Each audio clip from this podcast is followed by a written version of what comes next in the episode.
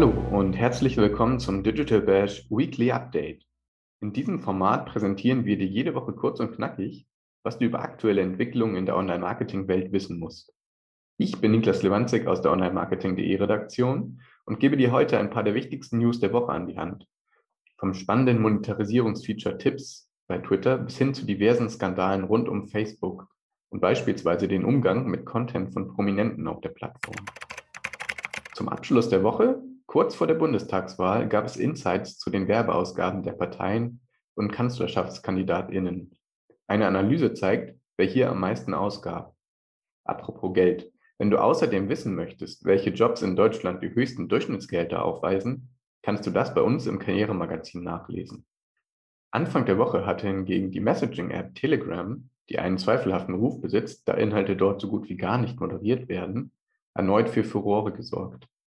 Eine von Cyberin für die Financial Times durchgeführte Studie offenbarte, dass sich die App 2021 zum Hotspot für Cyberkriminelle entwickelt hat, wo zahlreiche Personendaten, Hacking-Guides und auch Malware geh- und verkauft werden.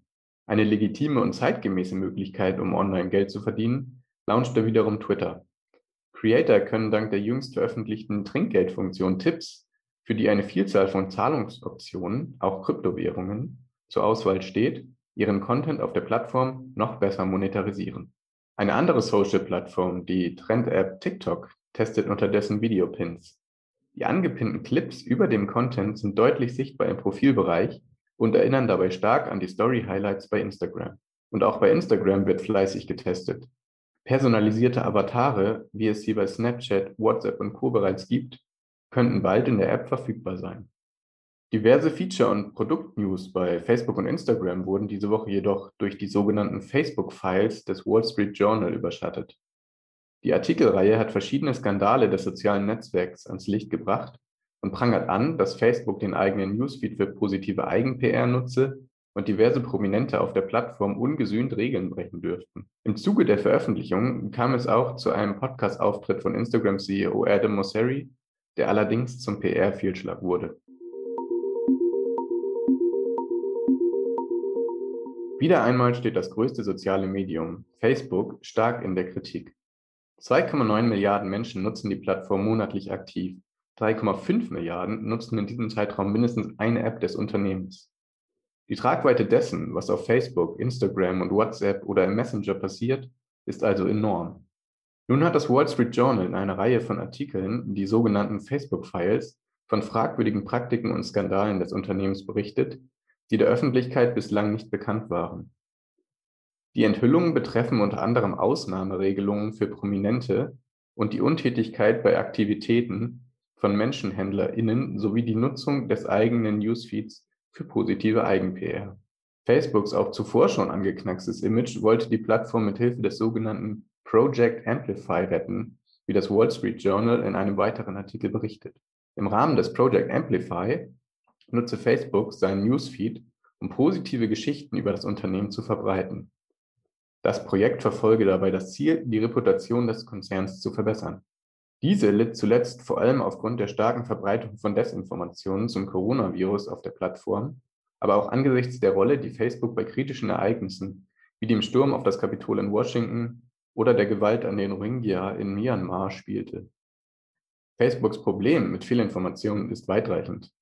Eine Studie der New York University sowie der Université Grenoble Alpes zeigt, dass Fake News bei Facebook mittlerweile häufiger angeklickt werden als Nachrichten aus vertrauenswürdigen Quellen. Das Project Amplify wurde laut Wall Street Journal im August von Mark Zuckerberg selbst abgesegnet. Die Verbreitung von Nachrichten zu Facebook-Innovationen und dem klimapolitischen Engagement des Unternehmens sollte für einen Imagewechsel sorgen. Negative News zu Zuckerbergs Person wiederum gilt es zu vermeiden. Statt Zuckerberg stehen nun aber andere Prominente und ihr Verhalten bei Facebook im Fokus. Eine brisante Enthüllung der Facebook-Files ist eine Ausnahmeliste für Prominente, die es 5,8 Millionen öffentlich bekannten Personen ermöglichte, ohne Konsequenzen gegen die Richtlinien zu verstoßen. Das einhergehende Programm nannte sich Crosscheck. Auf der Liste befanden sich SportlerInnen und SchauspielerInnen, aber auch PolitikerInnen und DiktatorInnen. Mindestens 40 Teams hätten die Möglichkeit gehabt, Prominente in dieser Liste hinzuzufügen.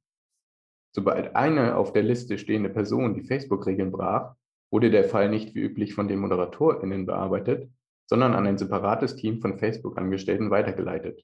Dieses Verfahren wurde von Facebook bereits öffentlich bekannt gegeben. Wie das Wall Street Journal nun berichtet, wurden diese Regelbrüche in den meisten Fällen allerdings nicht weiter verfolgt. Namhafte Prominente konnten also ohne Konsequenzen die Regeln brechen. Allein im vergangenen Jahr wurde diesbezüglich Content, der gegen die Richtlinien verstieß, vor der Entfernung mehr als 16 Milliarden Mal angesehen.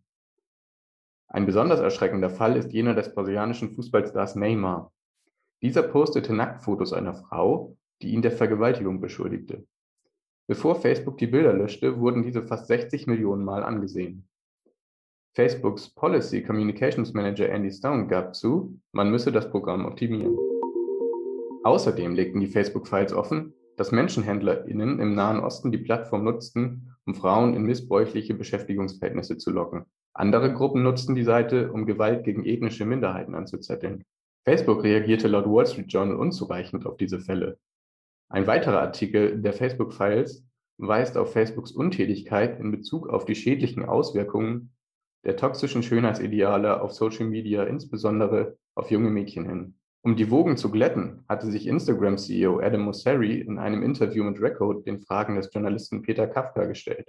Darin tat er dem Konzern allerdings keinen Gefallen, als er einen Vergleich zwischen dem Fortschritt, den Autos mit sich brachten und noch bringen, und den sozialen Medien machte. Autos würden einen Mehrwert schaffen, obwohl bei Autounfällen Menschen sterben, die ohne diese Erfindung überlebt hätten. Das sei bei sozialen Medien ähnlich. Auch Nick Clegg, der Vice President of Global Affairs bei Facebook, hat sich inzwischen zu den Vorwürfen aus den Artikeln geäußert und Facebook verteidigt. Insbesondere sei es falsch, dass Facebook die Ergebnisse von Studien, hier geht es konkret um jene, die die negativen Auswirkungen der Plattform auf junge Mädchen hervorheben, ignoriere. Es gebe für viele der genannten Punkte keine einfachen Lösungen, so Clegg. Obwohl das eine legitime Erklärung ist, entschuldigt diese nicht die Ausmaße der toxischen Folgen, die einige Facebook-Praktiken auf die Gesellschaft haben können. Unter Teenagern, die Suizidgedanken gemeldet haben, führten 13 Prozent der britischen und 6 Prozent der US-amerikanischen NutzerInnen den Wunsch, sich umzubringen, auf Instagram zurück. Das ist eine der Erkenntnisse aus der besagten Facebook-Studie. Das war dein Überblick der Woche. Alle Artikel zu den News und unserem Schwerpunkt findest du in den Show Notes. Schau doch mal bei unseren diversen Podcast-Folgen rein wenn du noch weitere Insights und spannende Cases hören möchtest. In unserer neuesten Folge spricht Online-Marketing.de Redakteurin Caroline Immer mit Christian Gees, Sales Director Dach bei Channel Advisor. Hier bekommst du exklusive E-Commerce-Tipps für dein Weihnachtsgeschäft. Wenn du Anregungen und Feedback für uns hast, schreibe gerne eine Mail an redaktion.onlinemarketing.de oder besuche uns auf Instagram, LinkedIn, Facebook und Twitter. Mein Name ist Niklas Lewandzig und ich freue mich, wenn du nächste Woche wieder mit dabei bist. Tschüss und ein schönes Wochenende.